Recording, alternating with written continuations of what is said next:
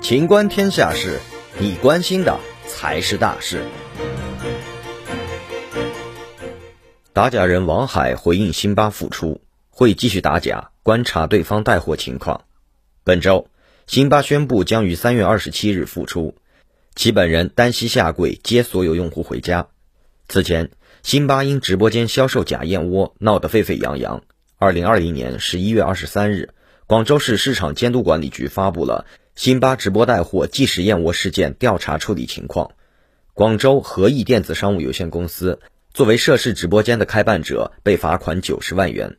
对于辛巴此次复出，王海接受媒体采访时表示，作为职业打假人，将首先观察辛巴复出后带货的情况，了解消费者反馈后，再决定下一步动作。原则上，如果我们再接到消费者反馈辛巴售假，我们还是会继续打假。王海表示，打假对事不对人，重点不在于对方是谁，而是在于对方售假。